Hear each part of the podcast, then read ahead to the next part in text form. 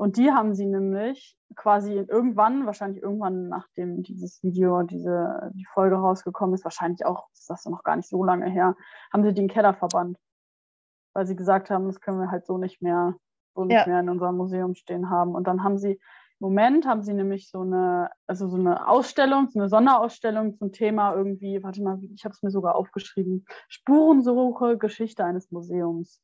Und da arbeiten sie das ja alles quasi auf, also zumindest wahrscheinlich nicht alles, aber das, was sie halt, ne, was sie jetzt wichtig erachten oder so. Und da haben sie die nämlich wieder für rausgeholt, aber dann halt mit einem Hintergrund und dazu gesagt, so, ja, das und so, so und so war das und äh, wir haben die in den Keller gestellt, weil das vielleicht jetzt nicht mehr so gut ist, die so zu zeigen, weil es vielleicht ein bisschen stereotypisch ist und so.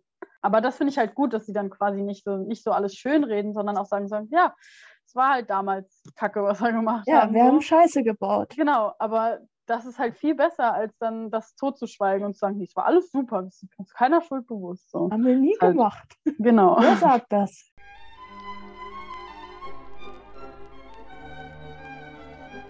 Kiste auf. Für die Museumsratten.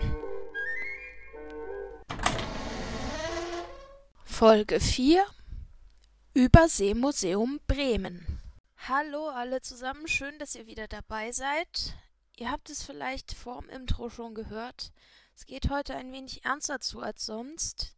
Deshalb vorneweg eine kleine Warnung. Diese Folge beschäftigt sich unter anderem mit den Themen Rassismus und Kolonialismus.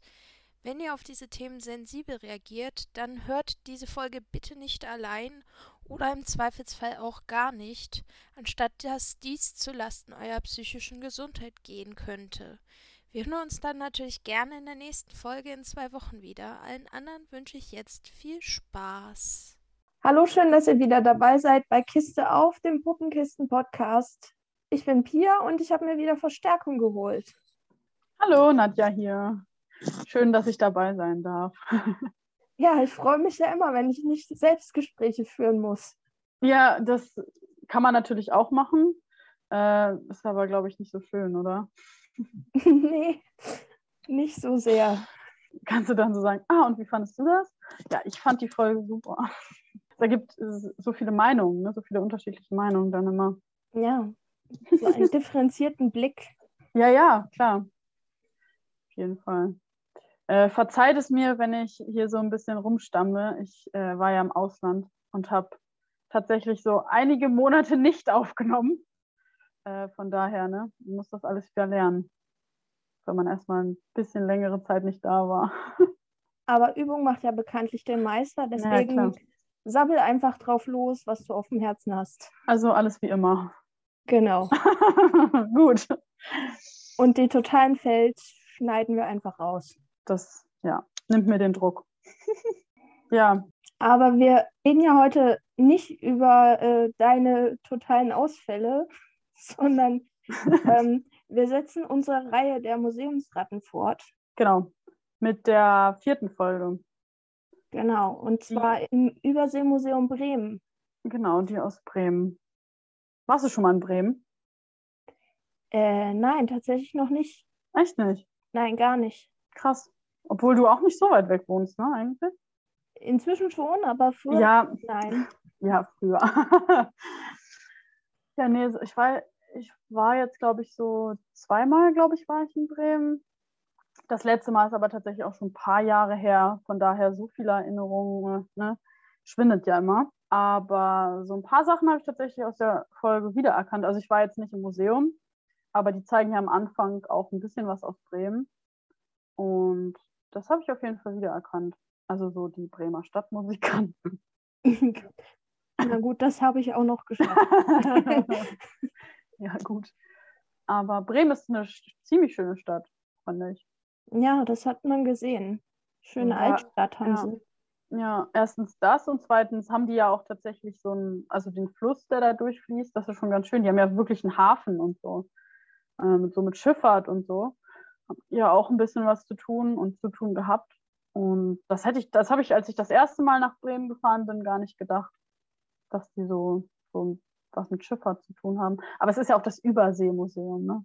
Also irgendwie irgendein Grund muss es ja haben. Also, Na, Bremen war eine große, ähm, große Stadt in der Seefahrt. Sie waren ja auch in der Hanse, so wie zum Ja, Beispiel auch genau. Hamburg und Lübeck. ja, deshalb ist das Kennzeichen ja auch HB und nicht nur B, wegen Hansestadt Bremen, ne? Genau. Ja. Ja. Aber an sich eine wirklich, wirklich schöne Stadt. Äh, lohnt sich, da auf jeden Fall hinzufahren. Nicht nur, weil ein paar andere Podcaster da auch noch wohnen, aber auch so, auch so eine schöne Stadt. Ja, Grüße an unseren Lieblingspodcast an der Stelle. Ja. Ich glaube, die Leute, die uns kennen, wissen, welcher gemeint ist. Ja, und alle anderen müssen jetzt googeln. Ja, genau. Das kriegen sie schon hin. Ja, wie du gesagt hast, fängt das Ganze ja an am Hafen von Bremen, wo ich Genau. mir gedacht habe, ein bisschen nah an der Hafenkante entlang gelaufen. Fällt nicht rein. Genau. Können Ratten denn schwimmen? Naja, gibt ja auch Wasserratten, ne? Ja, aber dazu kommen wir erst später. ja, klar, Wobei ich diese, diese Wasserratte ziemlich überdreht fand. Die wirkte irgendwie auf Speed. ich weiß jetzt nicht genau, welche Auswirkungen Speed hat, aber gut, dass du das weißt. Obwohl Speed, schon der Name sagt ja eigentlich, naja, egal. wow, Erkenntnis des Tages.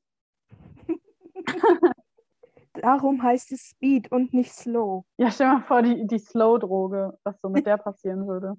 Naja, wir sind ja eigentlich nicht hier, um über Drogen zu reden, aber gut, herzlich willkommen, liebe Kinder, zum äh, Drogen-Podcast. Ich glaube, dieser Witz hat sich auch schon totgelaufen bei uns, oder? Ja, ein bisschen. Wo, wo wir gerade bei Laufen wären. oh Gott. Oh, es tut mir wirklich leid. Ach, ja, ja, ja, ja, ja, ja, ja. Lauf mal weiter. Ja, genau, zu den Stiefeln. Genau. Ähm, die Stiefel laufen dann vom Hafen durch die Altstadt zum Museum. Genau. Die Altstadt erkennst du übrigens auch wieder. Also, ähm, das ist wirklich relativ bremerisch, sag ich jetzt mal. Also, ich habe es zumindest in einer anderen Stadt noch nie so gesehen. Äh, das ist so, sind so zwei, drei Gassen, vielleicht gibt es das auch noch woanders, ähm, äh, die genau so aussehen. Und da ist übrigens mittlerweile, ich weiß, ich hoffe, es ist immer noch da, auf jeden Fall war es noch da, als ich das letzte Mal da war, ein sehr, sehr gutes Bonbon, äh, Bonbon-Geschäft. Die machen selber Bonbons. Sehr gut. Keine Werbung. Oh Gott. Aber schmeckt trotzdem gut. Ich mache die nämlich selber. Ziemlich cool. Hm. Nur so als Tipp, falls irgendjemand mal nach Bremen will. Jetzt will ich auf jeden Fall dahin. Ja. ja. Aber während sie durch die Altstadt laufen, singen sie auch wieder ihr Lied. genau. Und sie kommen vorbei an der Statue der Bremer Stadtmusikanten, von der du schon gesprochen hast. Genau. Ist ja eigentlich das bekannteste oder die, die bekannteste, äh, was man sich angucken kann in Bremen, oder? Bremer Stadtmusikanten. Ich glaube, der Hafen ist auch ziemlich bekannt. Ja, gut. Wobei wahrscheinlich die großen Hafenkräne in Hamburg einen größeren Wiedererkennungswert haben. Ja, deutlich. Also diese, diese Bremer Stadtmusikanten, die da stehen, also das kennt doch, also zumindest, ich weiß jetzt nicht, wie es in anderen Regionen von Deutschland aussieht, aber so da, wo ich herkomme, ist ja nicht so weit weg von Bremen, ähm, da kennt die Bremer Stadtmusikanten jedes Kind. Also von daher, ist, glaube ich, auch das einzige Märchen mit klarer Ortsangabe.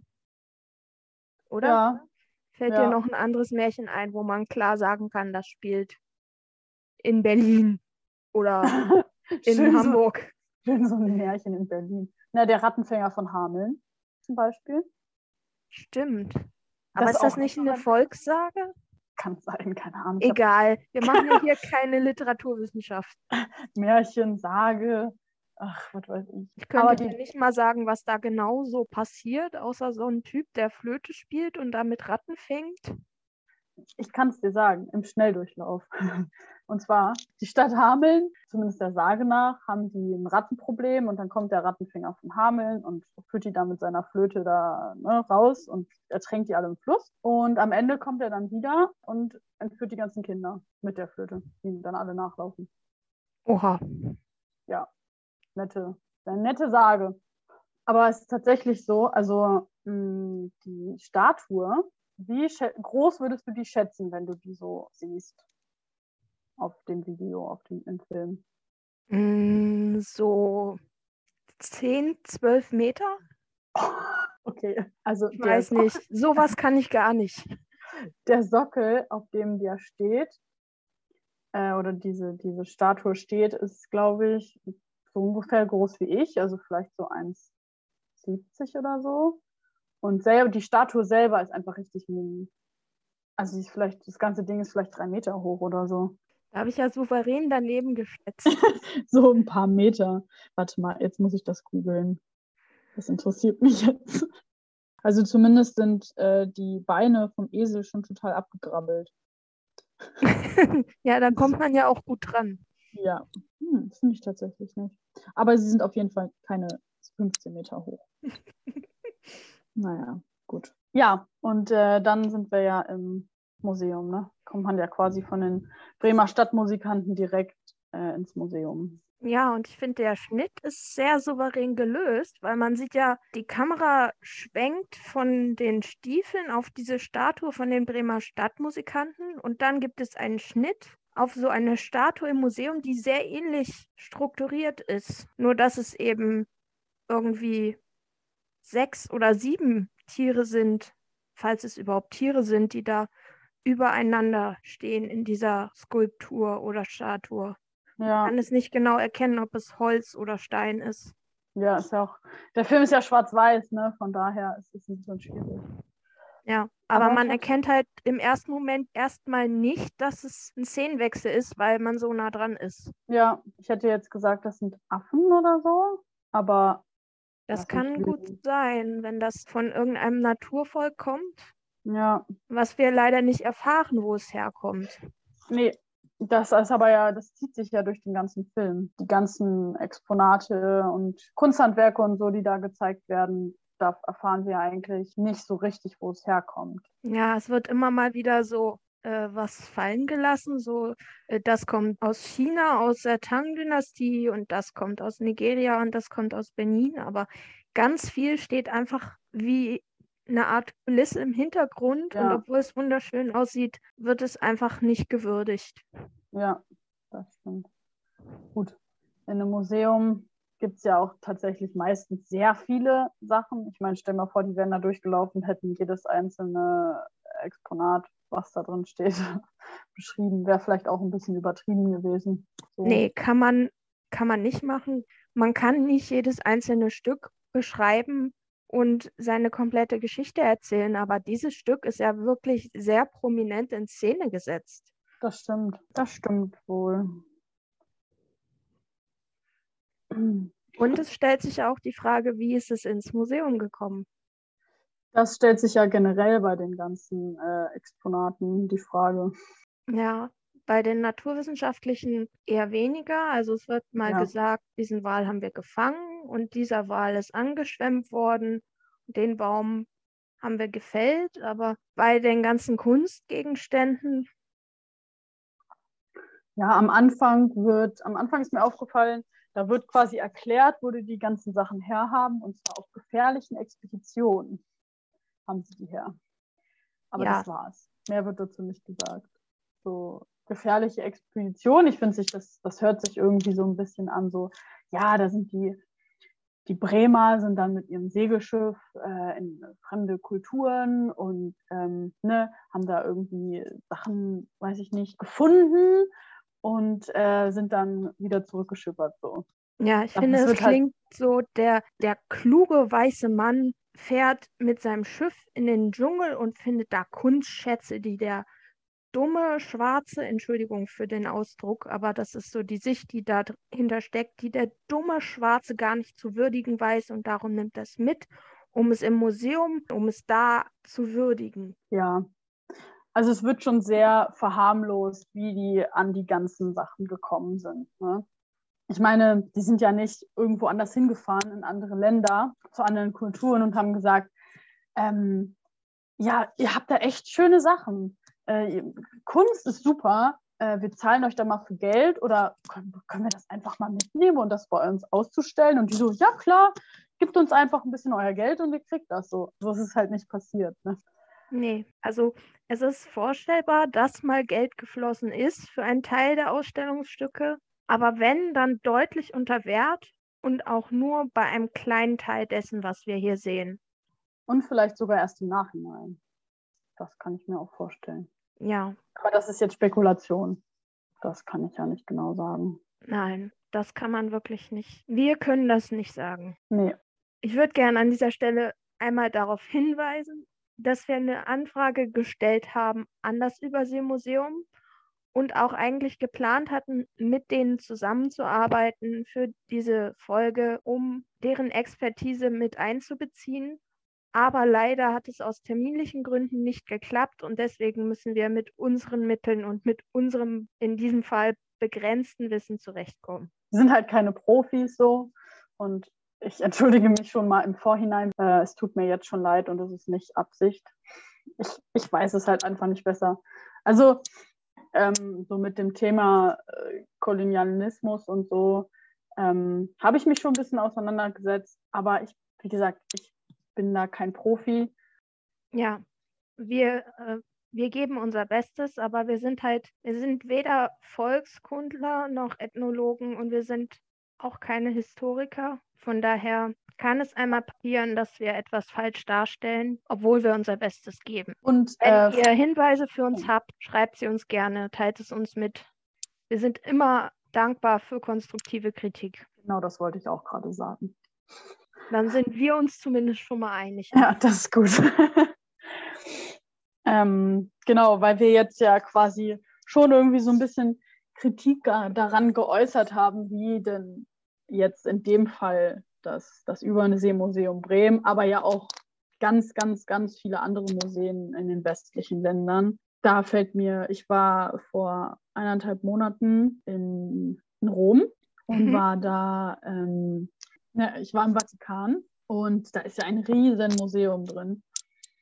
Und äh, da sind wir auch durchgelaufen und äh, ich bin nicht so krass der Museenfan. Also ich ich mag es gerne, gerne, mir ab und zu ein paar Dinge anzugucken, aber ne, irgendwann die Masse, die Masse, irgendwann erschlägt sie ein. Und da waren auch sehr, sehr viele Exponate aus sehr vielen unterschiedlichen Kulturen und so. Und da habe ich mir so gedacht, ja, die Kreuzzüge und so und die, äh, die, die katholische Kirche war, glaube ich, auch nicht so gut da drin, so in der Vergangenheit äh, anderen Kulturen die Sachen abzukaufen. Die sind, glaube ich, auch anders an ihre, in ihre Dinge gekommen. Und ich glaube, das ist nochmal ein ganz, andere, ganz anderes Level als jetzt hier das, das Bremer Überseemuseum. Also die haben ja wirklich Sachen, und die sind ja auch super viel wert. Also das ist krass, was die alles da rumstehen haben. Und das wurde ja quasi den, den Kulturen und den Völkern und so, wo es herkommt, ja eigentlich irgendwie genommen. Das heißt, deren wurde, also so Kultur und so gehört ja auch zu einer Vergangenheit von, von Menschen und von Kulturen und so. Dann wurde denen ja quasi irgendwie auch deren Vergangenheit und deren Kultur geraubt, ne? Schon. Ja. Ja. Aber das Bremer Überseemuseum, finde ich, macht das eigentlich ganz gut, weil die haben nämlich seit 2019 eine extra Ausstellung dafür, wo sie sich quasi mit ihrer eigenen Vergangenheit und den Herkunftsgeschichten von den Objekten auseinandersetzen. Auch kritisch. Das finde ich ganz cool. Das finde ich sehr lobenswert, aber auch notwendig. Ich fände es sehr, sehr angebracht, wenn andere Museen da mal nachziehen würden. Also zum Beispiel äh, das Bode-Museum in Berlin, wo ja die berühmten und immer wieder diskutierten Benin-Bronzen stehen. Ja, also das ist auch, glaube ich, die erste, also wie gesagt, ich gehe nicht so oft in Museen, von daher, hm. aber das ist das erste Mal, dass ich wirklich mitbekomme, dass sich ein Museum so kritisch mit sich selber und seiner eigenen Vergangenheit auseinandersetzt. Also ich habe auch schon mitbekommen, es gibt auch schon Museen, die haben ähm, Dinge zurückgegeben und an, an, die, an die Völker, die es ja eigentlich besitzen, von denen es geraubt wurde. Genau. Aber das ist ja, sind ja auch meistens nur Bruchteile. Also viele, viele Sachen liegen immer noch irgendwo in irgendwelchen Museenkellern oder so rum. Und obwohl sie da eigentlich halt nicht hingehören.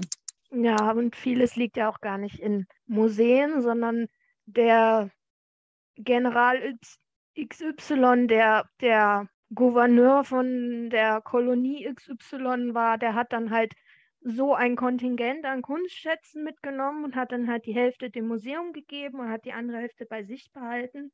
Ja. Wenn er dann Geldnot hatte, hat er vielleicht noch mal was verkauft und das liegt jetzt alles irgendwo in welchen privaten Kunstsammlungen und teilweise hat man überhaupt keine Übersicht mehr, wo es eigentlich mal herkam und dass es dass diese kleine Skulptur, die man da in seiner privaten Kunstsammlung hat, mal unrechtmäßig mitgenommen wurde von irgendeinem Militär aus irgendeiner Kolonie. Ja. Und dass auch wenn man vielleicht viel Geld dafür bezahlt hat und man selber sie rechtmäßig erworben hat, dass sie eigentlich da nicht hingehört. Ja, ich kann mir tatsächlich auch vorstellen, dass viele Leute das gar nicht wissen. Also dass sie, dass sie diesen darüber gar nicht so noch nie so richtig nachgedacht haben und die, also die, die Wichtigkeit quasi davon und die Wichtigkeit für die, für die Völker, wo es eigentlich herkommt, gar nicht so richtig verstehen und denken oder vielleicht sich nie Gedanken gemacht haben, wo es wirklich herkommt. Und dann irgendwie denken, ja, aber quasi das war schon immer in, dem Besitz von meiner Familie, das gehört mir, ja. Aber dass es halt quasi geraubt wurde von, von anderen Menschen. Ähm, ich meine, Raubstück, wenn du irgendwo hingehst und, ähm, keine Ahnung, irgendwas klaust, ist es ja auch nie deins nur weil du es vielleicht vererbst. Ne? Dann wird es auch immer, wenn es gefunden wird, wird es auch immer zurückgegeben. Also sollte der Fall sein. Sollte der Fall sein, ja. Genau. Warum ist das dann quasi mit so exo exotischen, in Anführungszeichen, und Exponaten aus anderen Kulturen halt anders? Ne?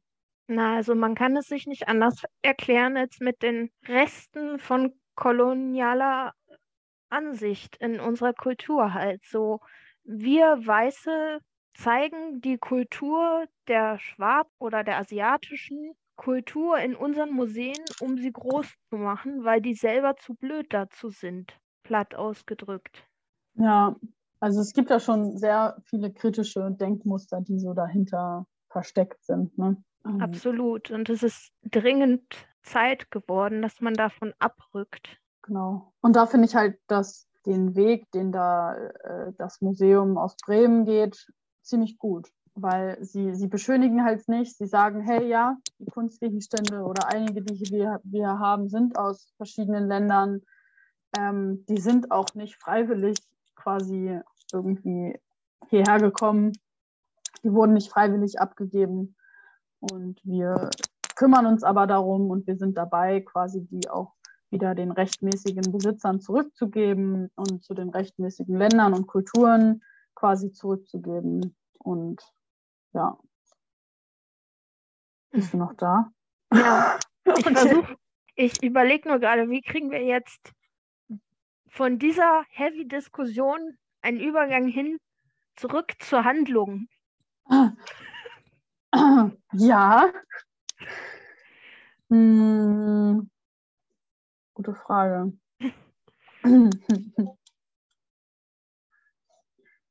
ähm. Hm. Also äh, zu der Zeit, in der wir jetzt in der Ausstellung sind, ist aber von dieser Aufarbeitung noch gar nichts zu sehen. Im Gegenteil, also die äh, Kinder spielen einfach mit diesen ganzen Ausstellungsstücken ohne jegliches Bewusstsein dafür, dass die wertvoll sind und da nicht hingehören. Genau. Aber wenigstens eines der Stücke wird jetzt endlich mal halbwegs eingeordnet vom Rattenvater. Genau. Also wir erfahren, dass diese Maske aus Nigeria kommt, aber wir erfahren nicht, ist das eine Totenmaske oder ist die für irgendwelche Rituale oder vielleicht äh, ist es, naja, ich weiß nicht, gibt es in Nigeria Karneval oder ist das ein westlicher Import? Und das alte erfahren wir jedenfalls auch nicht.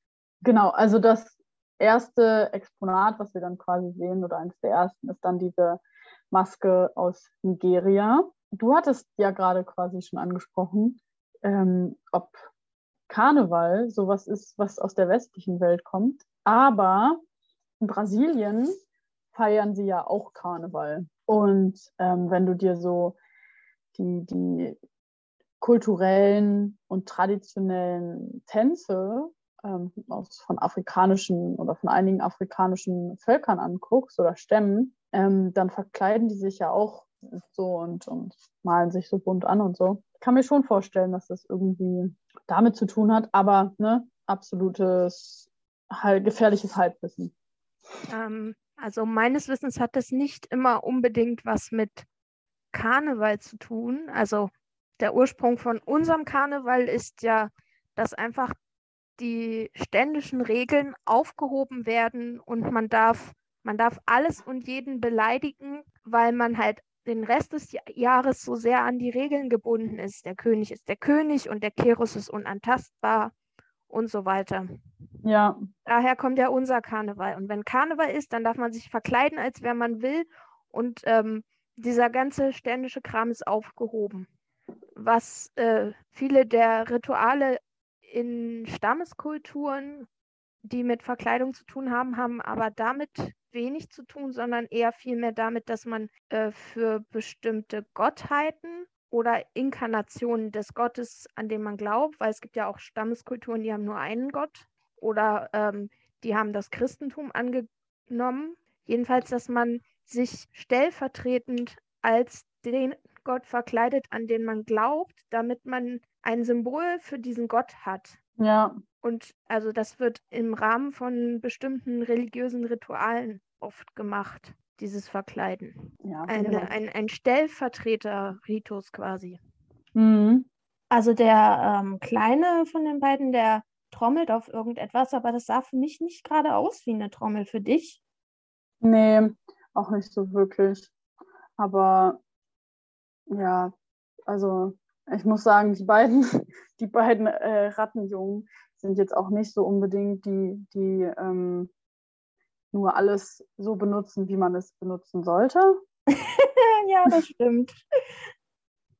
Aber das ist ja auch immer so. Also die fassen ja auch ohne jede Scheu alles an, Ja, setzen sich auf die, auf die Ausstellungsstücke drauf, klettern da rein, krabbeln da drunter durch.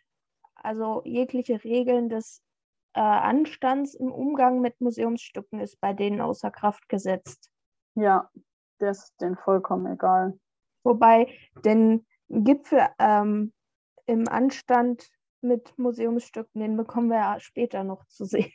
Ja, das stimmt. So nach diesen, nach diesen Exponaten, die man so gesehen hat, kommen ja auch noch die nachgebildeten Menschen ne, und wie sie wohnen in den Völkern. Und das ist schon wieder so eine Sache, wo ich mir so denke, oh, schwierig. Also man sieht Statuetten aus Birma. Ah ja, die habe ich vergessen. Hm. Ja, der Vater hält so einen Vortrag von wegen, wir sind Museumsratten und wir haben keinen Hunger, wir haben nur Wissensdurst.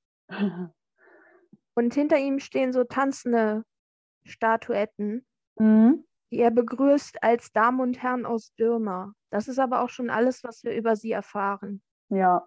Allerdings finde ich die sehr schön gearbeitet. Ich hätte sie gern mal von Namen gesehen. Ja, und in bunt. Ich würde, ich würde gerne wissen, was für eine Farbe die haben.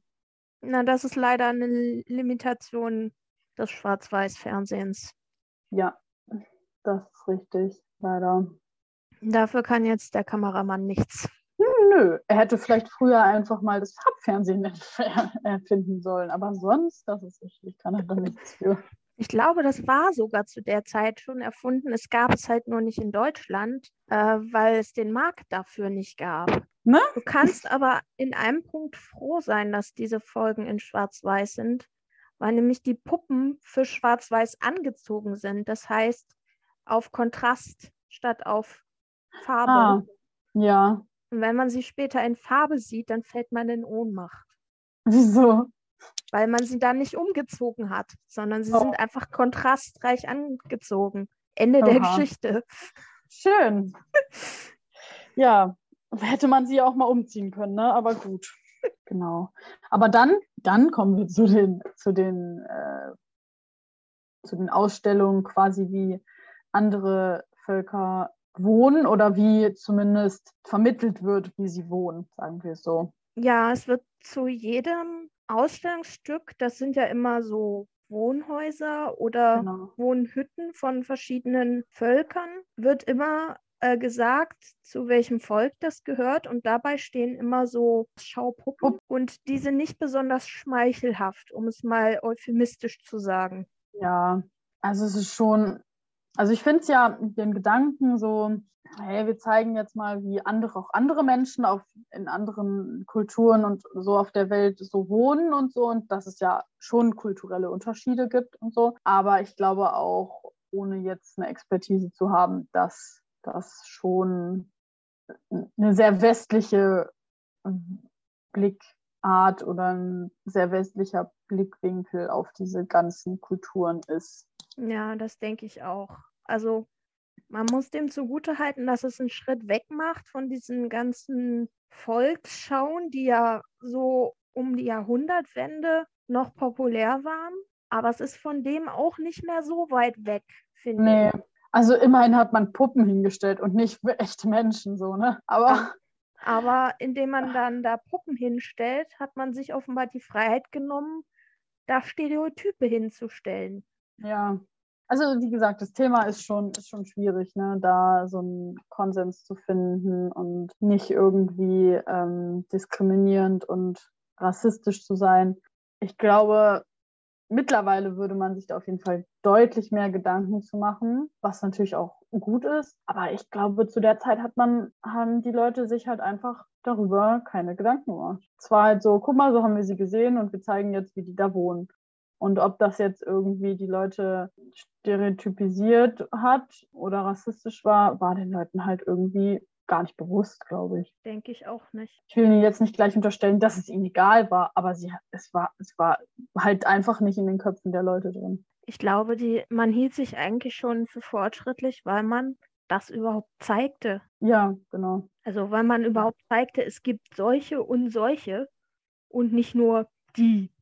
Genau, nicht nur, nicht nur uns quasi, die hier wohnen. Vielleicht war das sogar ein fortschrittlicher Gedanke zu sagen, so guck mal, ähm, es gibt auch andere Kulturen und die haben auch eine andere Hautfarbe und die ziehen sich anders an und die wohnen anders und so. Ja, aber ne, alles vielleicht ein bisschen überholt so. Ein bisschen sehr ja. überholt. Ähm, ich weiß jetzt nicht genau, wo du weitermachen willst, weil die sind ja relativ lange Zeit dann in, diesen, in dieser Ausstellung von den anderen Kulturen und Stämmen und so. Dann kommen ja irgendwann nochmal die, die aus den asiatischen Kulturen nach den afrikanischen. Ähm, mir ist noch aufgefallen, die Trommelmusik, die noch die ganze Zeit im Hintergrund läuft, Mhm. die unterläuft wieder dieses, diesen Ansatz, den man offenbar hatte, zu zeigen, es gibt nicht nur uns und die anderen, Ja, sondern die schert wieder alles über einen Kamm. Sie hat offenbar einerseits den Ansatz, so die Spannung zu erhöhen, damit die Leute auch wirklich hingucken. So spannende Trommelmusik, guckt mal, da kommt was, guckt hin. Aber es ist so eine Trommelmusik, die offenbar suggeriert, alle in diesen Kulturkreisen hören gerne Trommelmusik. So, ich Ja. dachte da an diese, diese Geschichte, die, ähm, äh, wie, wie heißt denn diese Moderatorin von äh, Five Souls? Thelma Burbank heißt sie. okay, sagt mir gar nichts. Ist eine äh, Moderatorin und Schauspielerin, die, ähm, erinnerst du dich an diesen Brennpunkt über Rassismus, den Caroline Kebekus gemacht hat, als es äh, diesen Vorfall gab mit äh, Polizeigewalt, der so viral gegangen ist? Nee, also, also ja, an den Vorfall erinnere ich mich, aber nicht an das mit äh, Kaun Kebekus.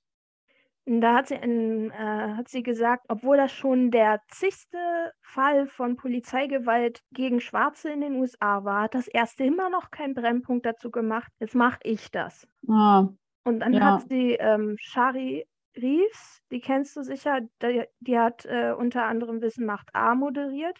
ja, ja, Ich glaube, klar. sie macht es zum Beispiel, ich glaube, sie macht es sogar immer noch. Wiss macht A, ich weiß, wer du, wen du meinst. Shari hat dann diesen Brennpunkt moderiert und hat gesprochen über Erfahrungen und Statistiken über Rassismus in Deutschland. Mhm. Dann hat sie gesagt, ich, hab, ich kenne Leute, denen passiert sowas jeden Tag. Und ich habe sie mal gebeten, mir das zu erzählen. Und dann lief genauso lange, wie dieser äh, Mann in den USA da gebraucht hat, um unter der Hand von diesem Polizisten zu sterben, liefen dann vor der Kamera diese ganzen rassistischen Erfahrungen von diesen People of Color. Ja. waren irgendwie achteinhalb Minuten oder so. Und man dachte, es geht nie zu Ende. Und ähm, unter anderem war dabei eben auch Thelma Burbank und die erzählte eine Geschichte.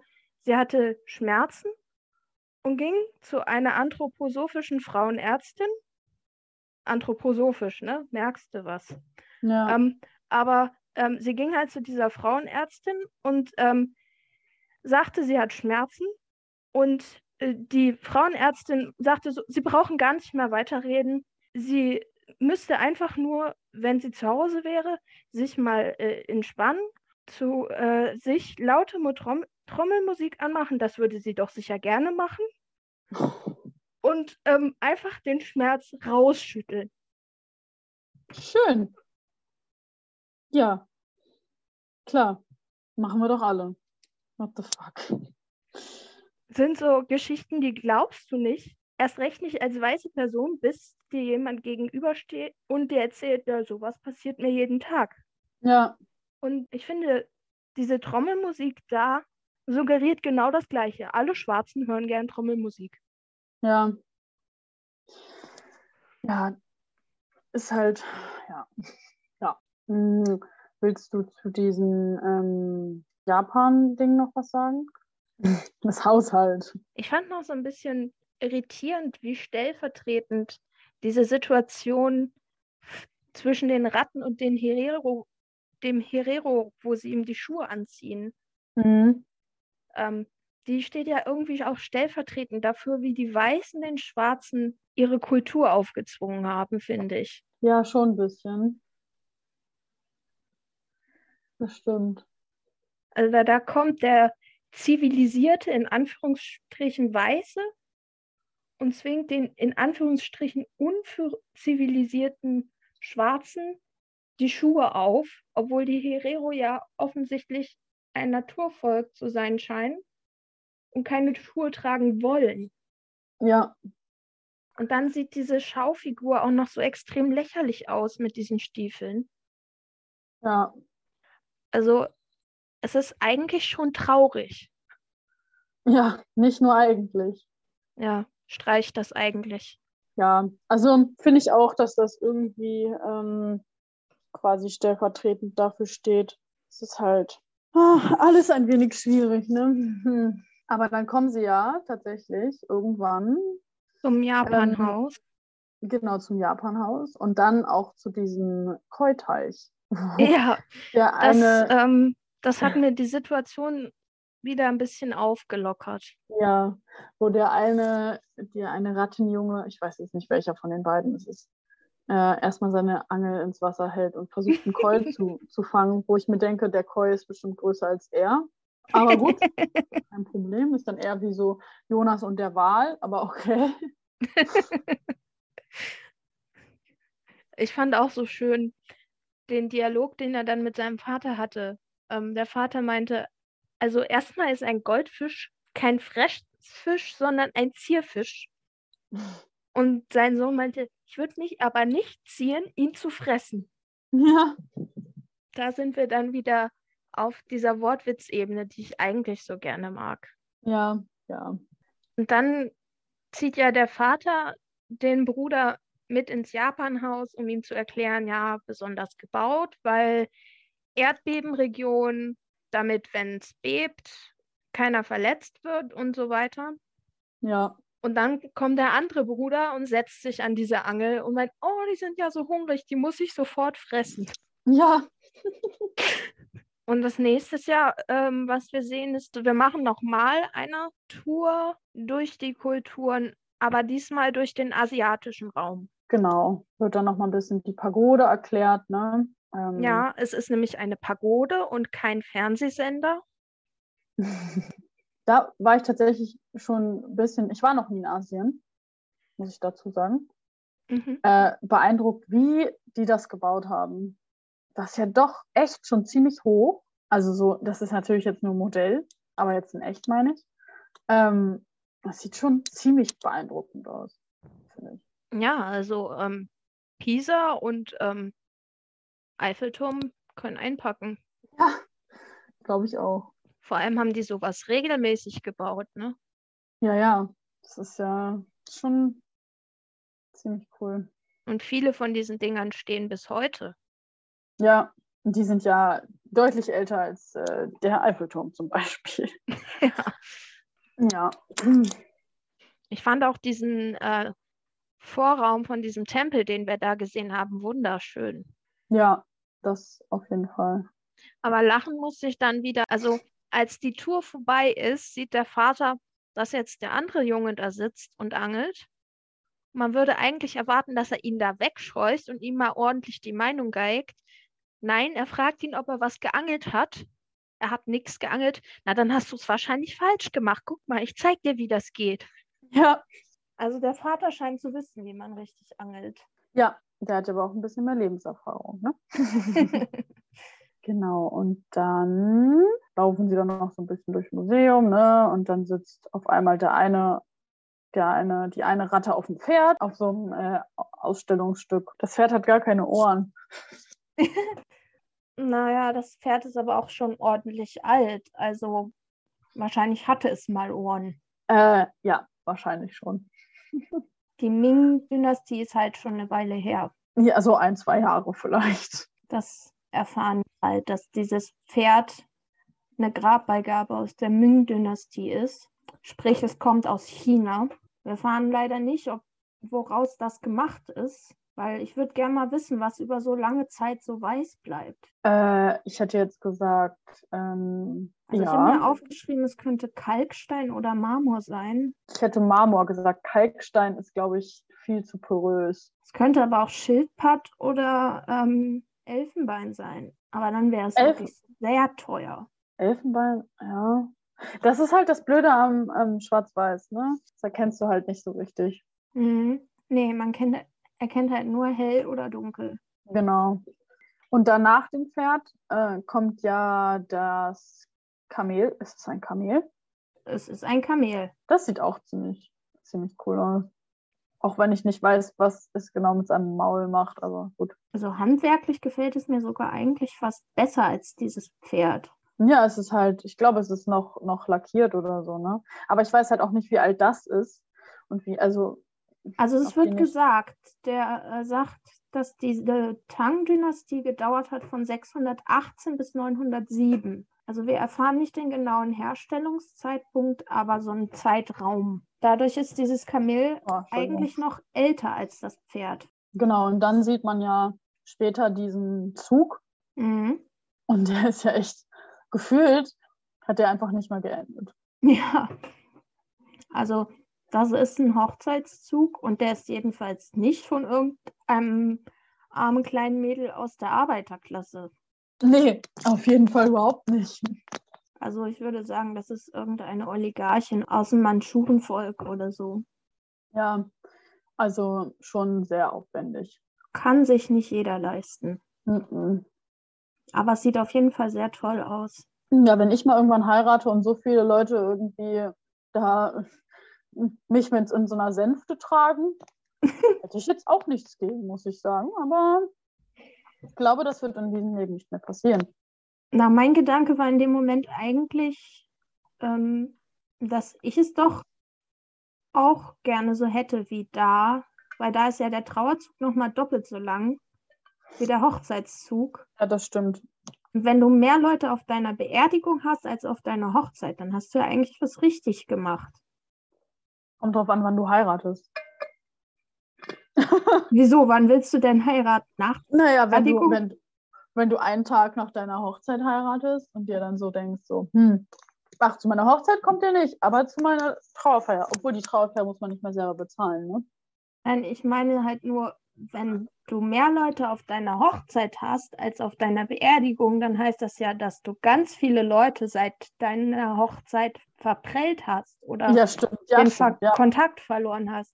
Aber wenn du mehr Leute auf deiner Beerdigung hast, dann heißt das, dass du seit deiner Hochzeit ganz viele neue Kontakte geknüpft und Freunde gewonnen hast. Und das wäre doch schön. Ja, oder dass die Hochzeit in Corona-Zeiten festge ähm, stattgefunden hat und die Beerdigung nicht. ja, gut. Äh, und nach diesen Ausstellungen kommen ja tatsächlich dann mal keine Kulturen, sondern Tiere. Ja. Mal was anderes. Nämlich eine Fliege. Na, ne? erstmal dieser Karpfen. Ja, stimmt, ja, ja. Zuerst kommt der Karpfen. Ich finde diese Besessenheit der japanischen Kultur mit dem, mit der männlichen Energie und dem männlichen Eros finde ich ganz bescheuert. Ja, ist es auch. Die, die Alles, feiern was- ja sogar, ähm, die feiern ja sogar äh, ein, ähm, so eine Art äh, Götterfest für den männlichen Penis. Es ist total bescheuert. Okay, cool. Können wir auch dann bitte ein Götterfest für Wulven feiern? Nein, es ist sogar, es gilt sogar als obszön, die öffentlich auszustellen. Ah, Kommt klar. man ins Naja, Gefängnis. Sexismus. ja, ne? Toll. habe eine Manga-Künstlerin, die hat ihre Vulva gezeichnet in ihren Mangas und kam deswegen ins Gefängnis. Toll. Schön. Das ist doch mal ein toller Abschluss für diesen Teil des Films. ähm, reden wir besser, sonst werde ich noch wütend, über die Fliege, ne? Ist das denn eine Fliege? War es nicht eine Biene? Nee, das erste war eine. War das eine Biene? Oh, Sagt es ist eine nicht. Biene. Ja. Er sagt ja auch noch, wenn sie, Ja. wenn sie stechen, produzieren sie Kuchen. ja, Bienenstich, ne? Ja. Es ist, es ist ein Insekt mit Flügeln. Es ist eine Fliege. Du? Naja, egal. Äh, nein, es ist eine Biene. Hm, genau. Dann kommt irgend so ein Käfer. Ich würde mal sagen, ist ein Marienkäfer oder so. Ein Käfer? Ein Käfer? Ist das kein Käfer? Warte mal kurz. Nein, es ist kein Käfer, es ist ein Pilz. Aber wenn du dir das Oberteil anguckst, dann sieht es aus wie ein Käfer von hinten. Ach so. Es ist ein Fliegenpilz, glaube ich. Ah. Aber ähm, ich habe zwischen. Ja, nein. Pass. Ein Käfer hat aber auch reingepasst. ja, stimmt. Der hätte vor allem so gut an die Biene angeschlossen. Ja, und das ist einfach ein Pilz. Naja, Pilze sind ja auch keine Pflanzen, sondern auch keine Tiere, sondern Pilze. Ne? Ja. Diese Ahnengalerie der Ratten. Genau. wo man ja erahnen kann, dass sie da so wahrscheinlich nicht hängt. Äh, nein. Aber äh, während diese Ahnengalerie da läuft, sieht man noch, wie der eine Rattenjunge, ich, ich kann die beiden echt nicht auseinander, auseinanderhalten, ich glaube, es ist Franz Josef, auf einem Wal sitzt. Und das müsste laut meiner ersten Expertise ne, ein Mhm. Schweinswal sein. Ah, ich habe noch gedacht, das sieht aus wie ein Delfin mit, mit Walgesicht. Ich habe mich gefragt, was das Ja. sein soll. Aber jetzt, wo du sagst, ja, Ja. Das ist recht haben. Und Schweinswale gibt es tatsächlich fast gar nicht mehr. Die sind echt, die sind super selten geworden, weil es sind halt kleine Wale. Ne? Mhm. Und die gibt es, äh, ich glaube, es gibt noch einen kalifornischen Schweinswal, da weiß ich es jetzt nicht, aber bei den Schweinswalen in der Ostsee nicht mehr, nicht mehr, nicht gut. Mm-mm, leider nicht. Das ist Ich sehr hab- schade. Ja, ich habe tatsächlich schon öfter mal welche in freier Wildbahn gesehen. Weil es gibt eine Stelle in Dänemark, in der Ostsee, da gibt es sehr viele Schweinswale. Da kann man die auch vom, vom Ufer und so beobachten. Und da war ich schon öfter und die sind echt cool. Sind halt super klein. Hm, aber sind Wale. Ich glaube aber, dass es kein ausgestopftes, ich hoffe mal, es ist nicht ausgestopft, sondern es ist nur ein, ein Replik sozusagen. Sah für mich aus wie ein. Modell. Ja, ich glaube auch. Aber gut, 1900, weiß ich nicht, um die 1970, wo das äh, au- aufgenommen wurde, gab es wahrscheinlich auch noch mehr Schweinswale. Ne? Mhm. Da war man aber auch noch nicht so auf Naturschutz wie heute. Nee, da war es ja auch, ja, noch nicht so dringend, sag ich mal so. Ja, Genau, da hätte man aber auch noch die Notbremse ziehen können ja, das ist. den Arten. Mhm. Na, jedenfalls ähm, wird da diese Ahnengalerie der Ratten vorgestellt und Mhm. Die ist ein bisschen anders als die, die wir eigentlich so Mhm. kennen. Deswegen sagte ich, die hängt da wahrscheinlich so eigentlich nicht. Ich glaube auch nicht, nein. Obwohl es ein bisschen witzig wäre, aber ich glaube nicht. Und zwar unterteilt der Rattenvater die in die allgemein bekannten und schädlichen mit der Hausratte und der Wanderratte. Also das sind die Schädlinge, die es gibt und die bekämpft werden und die man bitte nicht im Museum haben will und auch bitte nicht in seiner Vorratskammer. Ja. Und dann äh, sind da die, die sie dazu gedichtet haben, also die Leseratte, die Ballettratte und die Museumsratte. Und dann äh, kommt, wird auf einmal noch eine Ratte eingeblendet. Ich weiß nicht, wie sie das gemacht haben. Es war auf jeden Fall nicht einfach ein kalter Schnitt. War es eine Doppelbelichtung? Keine Ja. Ahnung. Das weiß ich auch nicht. Jedenfalls erscheint dann Fietje die Wasserratte. Genau. Wie wir am Anfang schon gesagt haben, ne? Die Wasserratte.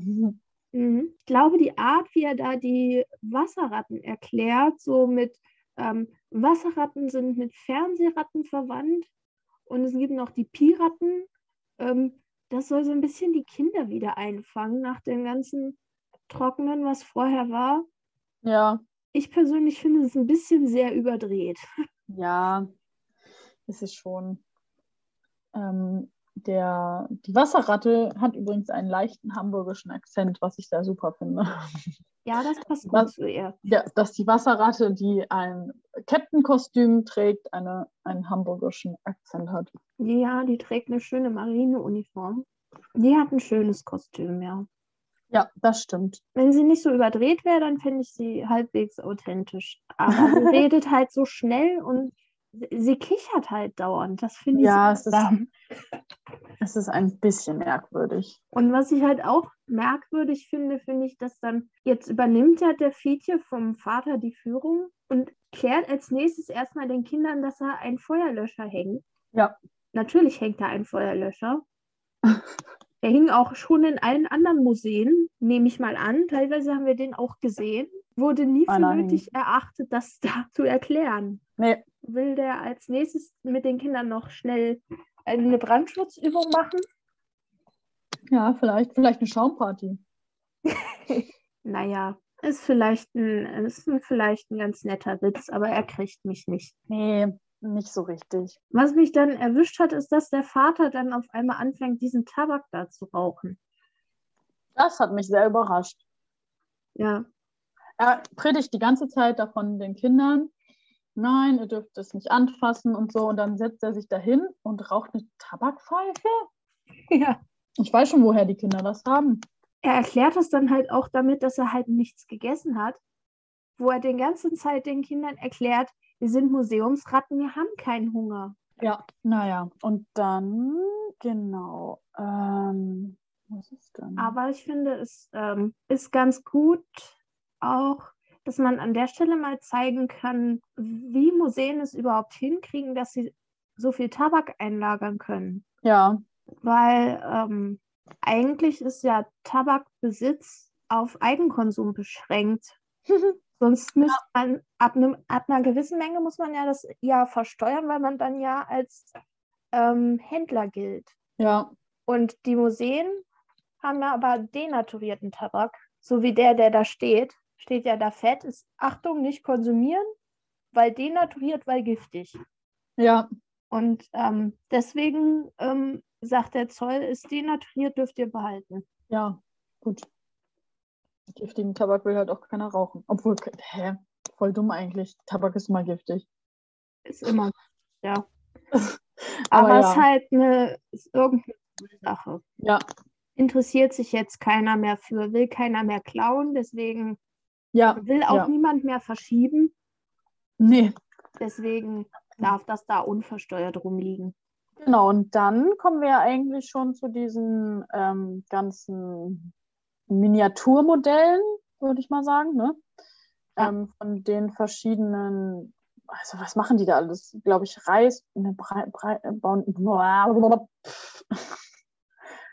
ähm, bauen die Reis an und so und verschiffen irgendwelche Dinge. Das, also so Miniatursachen bin ich tatsächlich auch schon, finde ich cool. Ja, sehen eine Zigarettenmaschine, dann Kaffeetransport, Kaffeeplantagen, Tabakplantage, ein Baumwollpferd, Äh, Ein Baumwollpferd. Baumwollpferd. Ein Baumwollfeld. Und dann, was ich sehr spannend fand, war diese Ernte im Korkeichenwald. Ja, das ist richtig. Also ich bin, ich mag solche Miniatursachen einfach. Ich finde auch das Miniaturwunderland in Hamburg cool. Ich finde das, ich finde es irgendwie cute. Genau. Und dann gibt es ja sogar noch eins unter Wasser. Das finde ich, das finde ich tatsächlich ziemlich cool. Also das unter Wasser, Ja, das ist so eine Art Schwammfanganlage oder sowas, ne? ja, ähm, da, die sagen ja leider nicht. Genau, das sind ja, glaube ich, diese ähm, Schwämme, die man halt quasi be früher benutzt hat, um, weiß ich nicht, so zu waschen und so, ne? Ja, früher hat man halt wirklich den Naturschwamm genommen. Ja. Inzwischen macht man die, stellt man die ja oft künstlich her. Ja, ja. Wobei ich glaube, inzwischen geht der Hang zurück zum Naturschwamm, aber eben aus Zuchtbestand anstatt aus Wildfang. Ja. Aber ähm, Schwämme sind ja tatsächlich sogar Tiere. Genau. Und äh, So ähnlich wie halt äh, zum Beispiel auch Anemonen. oder Korallen. Genau. Sind fest mit dem Meeresboden verwachsene Tiere. Und deshalb bin ich nicht so der richtige Fan davon. Aber gut, na, früher und so. Ja. Und dann hat man ja den Vater um Hilfe rufen, weil er hat ja seinen Monokel an den Fietje verliehen, damit Ja. er einen auf schlau machen kann. Und denkt jetzt, dieser Hummer hätte ihn gefangen. Ja, das ist schon ziemlich dumm. Also, sorry, aber schon wirklich dumm. Naja, aber wenn deine Brille weg ist und du nichts sehen kannst, Du bist in einem Museum. Da ist etwas, das bewegt sich nicht. Du bist ja irgendwie auch reingekommen. Das heißt, du musst da irgendwie reingegangen sein. Ja, gut. Ne? wahrscheinlich sieht er so schlecht, er kann nicht mal sehen, was das ist. Der sieht nur, er ist da gefangen und kommt nicht raus. Ja. Wenn er seine Brille auf hätte, würde er wissen, was das ist und würde einfach drüber weghüpfen. Vielleicht denkt er so einfach, oh, scheiße, Rattenfalle. Ja, Aber du hast recht, es ist ein bisschen dumm, aber genau das ist ja der Witz dabei. Ja. stimmt schon. Genau, und dann kommen wir ja schon zum Wal. Und ich finde, der ist so riesig, das ist schon cool. Ja. Wobei das ja noch nicht mal der größte unter den Walen, Nee. was wir da sehen. Also wir sehen das Skelett eines Nordkaper, Genau. Das da unter der Decke hängt. Und ich weiß nicht, wie groß wird das sein? Keine Ahnung, bin ich sehr schlecht drin. Äh, es gibt ja dieses Dinosaurier-Skelett, das da im Naturkundemuseum in Berlin ist. Mhm. Ich denke, da kann das locker mithalten, ne? Ja, eine Nordkaper ist übrigens äh, eine Glattwalart. Mhm. Und äh, die, es ist quasi die atlantische Nordkaper. Und es gibt im Moment nur noch ungefähr 200 bis 250 Tiere davon. Ui. Ja, die sind nicht mehr, nicht mehr wirklich äh, häufig vertreten. Aber als dieses Tier erlegt wurde, war er wahrscheinlich noch nicht unter den bedrohten Tierarten. Der Nee. wurde nämlich zur Zeit Wallensteins an der Wesermündung erlegt. Ja, Also in der Nähe des Museums ja, im Jahr 1669. das heißt, der hängt da schon so, wenn als das äh, aufgenommen wurde, so gut 300 Jahre. Ob er da schon immer hing, naja, aber Ja, er gut, ist schon gut aber- 300 Jahre tot. Ja, Ja. das meine ich. Er hängt ja vielleicht jetzt nicht schon 300 Jahre, aber ja, ne, die, ja, Nee, die haben einfach dieses Museum um das Skelett herum gebaut. genau, genau. Aber was wir dann sehen, toppt ja eigentlich diesen Nordkaper nochmal. Ne? Ja, Da sind wir in so einer riesigen Halle und dieser Unterkiefer von diesem Blauwal ist so Ja. breit und so hoch, dass er die ganze Halle füllt. ja, Blauwale sind krass. Ja, Die sind also übrigens die, zwar die größten, also das größte Säugetier, aber nicht das längste. Und das nicht das längste Tier. Sie sind auch nicht das größte Lebewesen der Erde. Nee, Das ist ein Pilz. genau. Und das längste lebende Tier ist ein Schnurwurm. Das wird bis zu 55 Meter lang. Lecker. ja. Ja. Fun Fact. Das war jetzt eher ein No-Fun-Fact. Hm, In ja, meinen schön, Augen. ne? Lecker. Aber ja, Wale sind krass. Ja, also wir sind hier gerade eher in der Ecke, die sich mit Walfang beschäftigt, wie es so aussieht. Was wir ja auch daran merken, dass der Captain so nebenbei fallen lässt, dass der Blauwal Hauptlieferant des Walöls ist, Ja, als Waltran bekannt. ja, müssen wir, glaube ich, äh, nicht mehr drüber sprechen, dass man das nicht mehr tut, ne? Also, Also tun zumindest darf. wir tun es nicht. Ja, und gibt wirklich tun. noch Staaten, die das machen. Ja, ich weiß. Die Färöer zum Beispiel, ganz toll. Dabei kann man die äh, Nährstoffe, die man zum Beispiel aus Lebertran gewinnt, auch ganz einfach woanders herbekommen. Ja, Und wenn man Fleisch essen möchte, muss man auch nicht Walfleisch essen. es ist nicht mal so wirklich, also gesund, so Walfleisch. Nein. Und es ist auch nicht mal besonders nachhaltig. Nee, Na Noch gut, so ein aber wenn anderes- wir jetzt die Diskussion um den Walfang aufmachen, dann ja. Äh, noch mal eine halbe Stunde diskutieren. ich wollte gerade sagen, lassen wir das lieber. Und dann kommen wir zum anderen Giganten, aber einem Baum. Oh Aus- ja, Aus dem einem quasi Mammutbaum. das hat mich dann in einer ganz anderen Weise geschockt. Also der so, Captain meint, dieser Baum ist 2333 Jahre alt. Ja. Rechne das mal zurück. Da 1967 zurückgerechnet, haben wir vor Christus. Stand dieser Baum schon. Wir haben die Hochzeit der Römer. Da wurde dieser Baum gepflanzt. Oder, Oder sich ja. oder irgendein Vogel hat da hingekackt und diesen, Vogel, äh, diesen Baum gepflanzt. Keine Ahnung. Und dieser Baum hat Kleopatra überlebt, hat Caesar überlebt, Antonius überlebt, Octavius überlebt, hat den Aufstieg der Kirche überlebt, die Kreuzzüge. ja. Und dann irgendwann kommt ein Mensch und meint sich, ich möchte jetzt diesen Baum umsäbeln. Ja, ist schon traurig, ne? Aber tatsächlich werden diese Redwoods quasi aus Kalifornien stammen die ja vor allem, Mhm. äh, diese Mammutbäume, echt krass alt. Also äh, ich glaube, die werden bis zu, also die werden noch älter als das, dieser Baum, der da drin steht. Weil du siehst ja den, den Umfang. Der ist zwar schon wirklich groß, keine Mhm. Frage, aber es gibt noch viel größere da. Also es ist schon ziemlich krass. Ja, also der Captain spricht von bis zu acht Metern. Den, den wir da haben, haben wir fünfeinhalb Meter. Ja. Da können die or- ordentlich alt werden. Ja, das ist halt schon, schon heftig. Und dann kommen wir ja schon zu den Einbrechern, ne? Ja, das sind ja wieder Ähm. Ma Manfred Jenning und Harald Schäfer. Weil ich habe viel Spaß dabei, wie der Manfred Jenning da hinter dieser, was ist das, eine Ritterrüstung?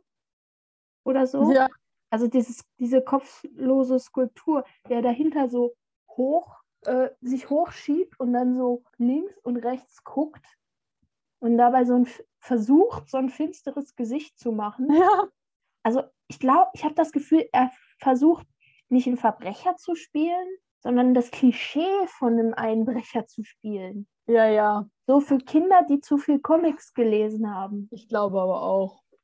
Ich glaube auch. Ja, und die laufen dann auch so in der Gegend rum und ich denke mir so, das machen halt keine Einbrecher, die wirklich was klauen wollen. Aber gut. Ähm, Auch wie sie an das Gold ran wollen, so Ja. lange Hände von der Seite. und dann lassen sie sich einfach so doof abschrecken. Oh Mann. Aber gut, ne? Und dann fallen sie ja, ne? Über die Stiefel. Ja. Wobei, waren das die Stiefel oder war das der Herero, der denen ein Bein gestellt hat? Ja, das vielleicht beides. Das wird, glaube ich, nicht so geklärt. Also, Wobei es werden eher die Stiefel gewesen sein, sonst müsste man ja annehmen, dass die ganzen Ausstellungsstücke lebendig sind und sich jedes Mal wehren, wenn ein Einbrecher kommt. Ja, und wenn diese lebendig sind, dann stehen sie da die ganze Zeit rum und werden begafft. Äh, dann hat es doch nicht mehr so, ist dann doch nicht, dann ist doch der Unterschied nicht mehr so da von den ganzen Leuten, die früher irgendwo in Zirkusse gesteckt worden sind, damit sie, sie, man sie angucken kann. Ne? Hm. Das gibt Es war- dann doch ein ganz schönes Geschmäckle. Ja, hoffen wir mal, dass es die Stiefel waren. Ja, was man dann noch am Ende sieht, ist, dass der Einbrecher äh, schön, also der von Manfred Jenning gespielte Einbrecher schön seine Zigarettenstummel in die Ecke schmeißt, bevor er aus dem Fenster steigt. Am liebsten aufgehoben, direkt hinterhergeworfen. ey. Wann wurde nochmal der DNS-Abgleich erfunden? Keine Ahnung. Auf jeden Fall ist das ziemlich dumm. Ja, Naja, und dann ist ja eigentlich die Handlung selber schon vorbei. Wir haben nur noch so einen ziemlich langen Verabschiedungsepilog. ja, die ähm, Museumsratten beschließen, oh, schon so spät, wir sollten lieber abhauen, bevor die aufmachen und noch beschließen, dass wir jetzt hier eingebrochen sind. ja, und das Sind würde ja ein ganz aber hier schlechtes, eingebrochen. ja, das würde ja ein ganz schlechtes Licht auf, ähm, auf die Museumsratten werfen, ne? Mhm. Und der Captain möchte nach Wien, um die Ballettratte zu besuchen. genau. Und dann beschließt man, dass man sich ja vielleicht in Wien wieder treffen kann, weil da wollen die ja auch hin. Sie möchten nur erst nach München, um sich die Puppentheatersammlung anzugucken. Genau. Das heißt eigentlich, die nächste Folge spielt dann wohl in München. Ja, Ja. und damit ist dann die Folge auch schon vorbei. genau, das war es ja eigentlich schon, ne? Na schon, aber Na, handlungstechnisch ist nicht allzu viel passiert, aber es ist ja in den Museumsratten immer so. ja. Sie gehen rein, gucken sich alles an, gehen wieder raus. Ja, und vielleicht finden sie dann auch einen Einbrecher zwischendurch oder so, ne? Mal gucken. Zwischendurch treffen sie vielleicht auch mal eine Katze. ja. Oder eine Katze. Oder den, ähm, den Lügenbaron oder so, ne? Man weiß Ja. nicht. Aber es, die Handlung ist ja auch nicht das vorrangige Prinzip dieser Serie, sondern man versucht mal Bildungsfernsehen zu machen. Ja, Findest du denn, dass man hier was lernt? es ist halt, finde ich, jetzt in, in früheren Zeiten äh, gesprochen, eine schöne Art, quasi Kinder zu zeigen, guck mal, das Museum, du musst, also, um da nicht gleich hingehen zu müssen, wenn man halt woanders herkommt oder sich die Eltern das nicht leisten können oder, oder, oder. Äh, eine schöne Art, so ein bisschen so ähm, fremde Kulturen quasi den Kindern nahezubringen.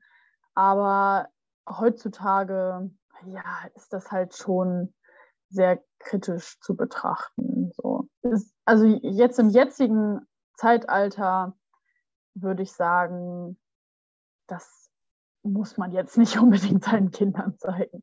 Da gibt es, glaube ich, schönere Filme oder so, die, die das irgendwie besser beleuchten. Das denke ich auch. Die da differenzierter auf die unterschiedlichen Kulturen.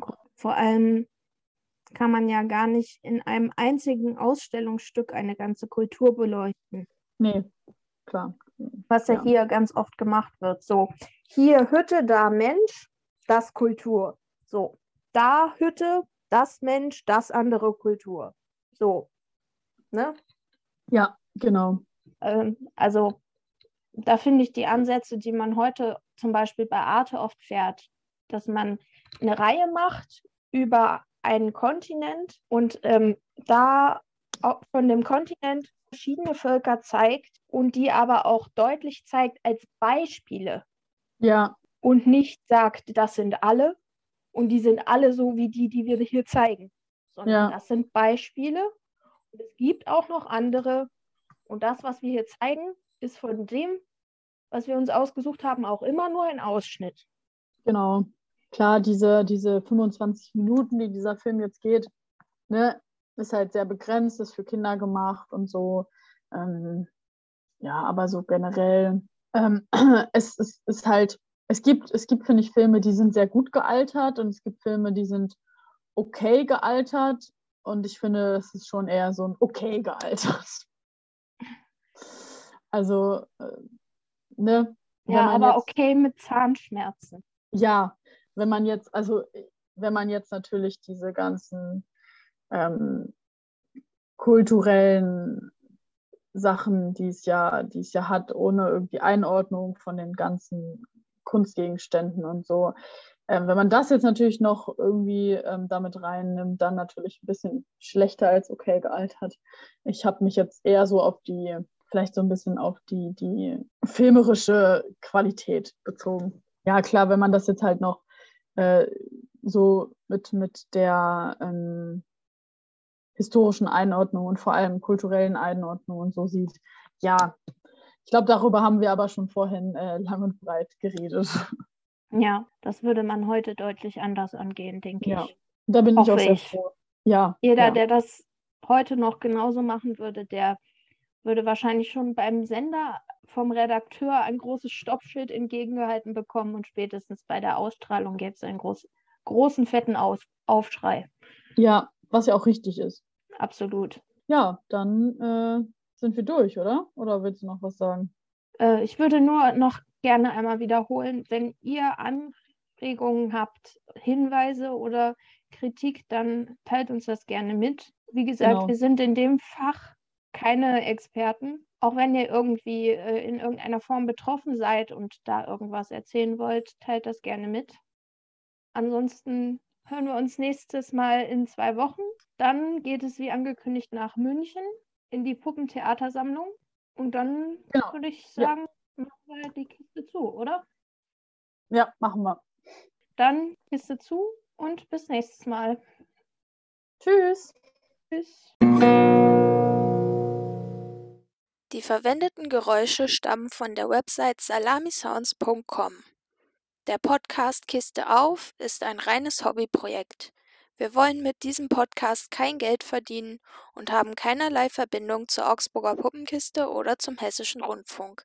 Wenn ihr über uns auf dem Laufenden bleiben wollt, besucht uns auf YouTube, Twitter oder Instagram.